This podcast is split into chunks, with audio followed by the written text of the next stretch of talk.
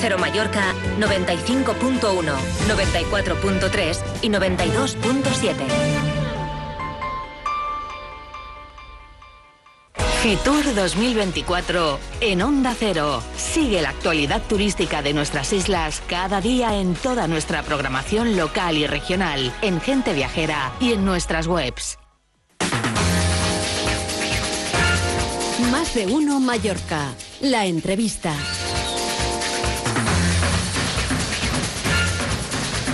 También se ha sentado aquí en la mesa de Onda Cero en el stand de Baleares María Frontera, que es la presidenta de la Federación Empresarial Hotelera de Mallorca, que lleva muchos años eh, aquí en Fitur visitando la, la, feria, así que puede hablar con conocimiento y además con mucha perspectiva. ¿Qué tal? Buenos días. Buenos días.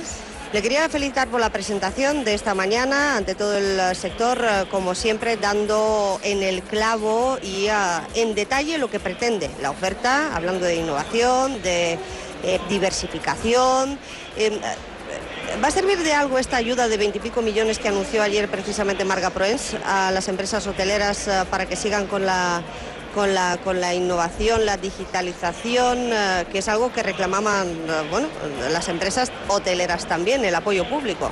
Bueno, desde luego todo lo que se refiera a transición energética y temas de digitalización, somos todos, todo el tejido productivo, la verdad, y la administración pública también nos gustaría que hiciera esa transición y esa digitalización, porque muchas de las barreras que tenemos son esos largos plazos que tardan, tú sabes, en contestar, en responder y en acompañarnos. Por tanto, yo creo que sí, la oportunidad de las empresas para acelerar esos cambios está ahí. Además, ya veníamos de otras convocatorias donde respondimos, pero de forma masiva, lo que pasa que se encontraron pues con, con un cuello de botella ¿no? para responder e informar sobre todos estos proyectos. Entonces esperamos que estas convocatorias también vengan acompañadas de que el equipo técnico pueda gestionarlo y sean ágiles, porque necesitamos responder en un periodo determinado. Sí, porque fíjese lo que está pasando ahora con las auditorías a las empresas que pidieron ayudas durante la COVID, que hay una parte de las empresas turísticas. Ayer lo hablaba con la presidenta de, de CAEP, que dice que la gran mayoría han hecho las cosas bien. Otra cosa es, bueno, nos centramos en asuntos estrictamente turísticos. Yo me centraré en todo lo que me preguntes. Eh, Patronal del alquiler vacacional pide claramente que se reduzcan las plazas hoteleras. Ha sido su contestación a, a, los ataques recibidos en los últimos días al sector. ¿Es lo que entiende? ¿Qué me dice? Yo desde luego no he lanzado ningún ataque y entiendo que cuando no tienen datos objetivos en los que basarse, pues lanzan a lo mejor estas grandes ideas.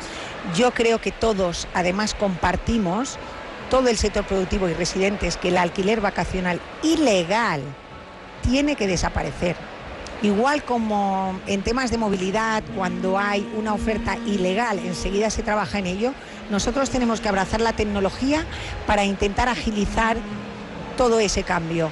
Me consta que las autoridades lo necesitan y se van a poner en ello. Nosotros lo que queremos ver es que haya una estrategia a corto plazo y a medio plazo, porque esto es muy necesario para mejorar la convivencia y además todos sabemos que el tema de la vivienda es un tema esa falta de vivienda y ese además encarecimiento de los precios es un tema prioritario en estos momentos para nuestra mm. comunidad y por tanto está muy relacionado con toda esta oferta ilegal, que además es fácil de identificar. No me voy a meter más allá porque hace más de 40 años que convivimos con la oferta de alquiler vacacional. Siempre había existido una normativa y esa normativa se vio interrumpida con esa oferta masiva en algunos momentos cuando las plataformas, las grandes plataformas inteligentes tecnológicas, pues pusieron los plurifamiliares también en el alquiler, cuando en aquellos momentos estaba prohibido. Eh, ayer Marga Proens decía en estos micrófonos, la presidenta de Baleares, que a ella le gusta hablar de momentos de saturación y de colapso, no de temporadas o destinos saturados, y me hablaba de la movilidad del transporte, que es uno de los, uh, bueno, de los caballos de batalla también de los hoteleros de Mallorca, lo hemos hablado muchas veces. Ciertamente, porque... Seis meses después del cambio de, de gobierno, ¿en qué estamos? Pues estamos, uh, no vemos cambios significativos a corto plazo, la temporada está encima de hecho, el 47% de los hoteles está abriendo en febrero y el 70% en marzo. Por tanto, vemos que aquí no se le está dando una solución a un problema de movilidad para el usuario que vive en las Islas Baleares, esté de residente o esté de visitante. Lo que nosotros necesitamos es que cuando necesitemos un servicio público, acuda el que esté disponible. Y desde luego que los viajes que se estén haciendo se hagan de forma sostenible. Lo que no puede ser es que todos anden la mitad de los viajes de vacío y queremos un turismo más responsable y más sostenible. ¿Por qué dimensionamos las farmacias con unos criterios poblacionales? Y no tenemos en cuenta ese aumento de la población demográfica en los municipios para la actualización de licencias municipales para la población residencial. O sea, estamos hablando de que eso no se ha llevado a cabo, no se está exigiendo y luego, además de la problemática que tenemos los propios residentes, se suma esa población flotante que nos visita. Y en cambio se están adoptando estos criterios para la concesión de farmacias o en temas de notario. Yo creo que todo nuestra sociedad está en continua evolución y nosotros tenemos que adaptarnos, igual como nuestro sector se adapta, se transforma, invierte, tiene que dar saltos de gigante en temas de formación e innovación, porque cuando la oportunidad está ahí, debemos ser exigentes con el todo en su conjunto y la circularidad a la cual queremos y apostamos firmemente, la movilidad, si no se gestiona de verdad, de forma eficiente y eficaz, nos va a afectar la reputación de nuestro destino. Que es una de las cosas que, por cierto, eh, siguen creando esa mala imagen que tienen algunos residentes del turismo y que es una de las cosas que, de la que aquí claramente y abiertamente en esta feria se habla. Yo es la primera vez en la última década que escucho eh, hablar tanto de saturación. Sinceramente, ¿usted qué cree? Bueno, yo la verdad lo que vivo lo tengo claro. Cuando nosotros en febrero tenemos problemas en las carreteras y tenemos una falta de, líneas de transporte eh, interurbano con pocas frecuencias, yo diría que eso no tiene que ver con los visitantes, tiene que ver con esa gestión de movilidad a nivel interno. Creo que también podríamos gestionar mejor nuestra propia eh, movilidad. Yo creo que los residentes también tenemos que hacer un cambio, que lo vemos en las generaciones más jóvenes, pero a lo mejor otras generaciones estamos a utilizar nuestro vehículo individual, pero cuando han dado posibilidad y ese transporte ha sido gratuito, ha habido mucha gente que se ha sumado. Entonces, ¿por qué no utilizamos también en verano el parking de la universidad? ¿Por qué? y tener ahí un parking disuasorio, ya que tenemos el metro, que todo el mundo circule hacia el centro con el metro y evitemos también que todos estos parkings que tienen colas y que también te crea esta sensación de saturación. Y además esas aplicaciones tecnológicas que te permiten controlar la afluencia de los flujos, zonas calientes, yo me voy a esta otra zona donde se está mejor. No sé, hay muchas eh, fórmulas para intentar anticipar, prevenir esos momentos de los que hablamos. Mm. Y creo que no hay que centrarlo solo en la temporada alta. Y aún así van a venir más turistas este año, ¿o no? Bueno, yo creo que eh, cuando hablamos de cifras y de movimientos tenemos que ver que también nosotros como residentes también estamos saliendo y entrando más veces y creo que las perspectivas a nivel global es de que el sector del turismo siga creciendo. Y ahora lo esencial no es cuánto crecemos, sino cómo vamos a crecer y cómo podemos mejorar ese equilibrio gestionando mejor. María Frontera, presidenta de los hoteleros de Mallorca. Hay muchos puntos interesantes que se han tocado y que quiero tratar con, usted, más allá de las presentaciones y el detalle de la campaña promocional. En su presentación ha hablado del personal, de formar, de los convenios eh, que también se han suscrito, déficit de personal. Si hay reapertura a finales de febrero en Mallorca, casi la mitad de los hoteles me acaba de confirmar que van a abrir. ¿Cómo lo van a hacer? ¿Dónde van a alojar al personal que necesitan de refuerzo? Bueno, primero de todo, nosotros estamos cubriendo los puestos de trabajo y sobre todo en febrero y en marzo lo que estamos es afianzando esa consolidación de retención de talento de nuestros equipos al darles muchos más meses de trabajo, esa estabilidad pues hace también que seamos más atractivos.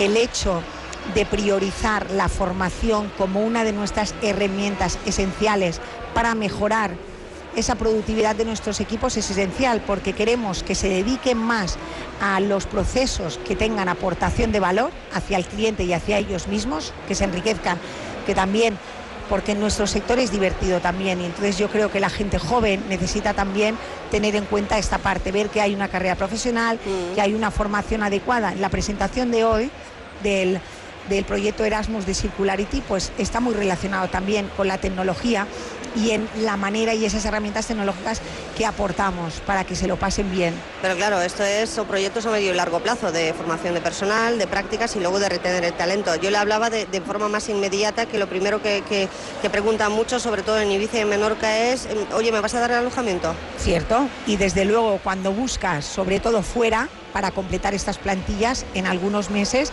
pues tienes que hacer esa aportación, si tú puedes. Yo creo que tenemos que recordar que el sector está muy atomizado. El 55% de los hoteles que pertenecen a la federación son hoteles de menos de 100 habitaciones. No todo el mundo tiene la posibilidad de permitir que unas habitaciones sean ocupadas por el personal.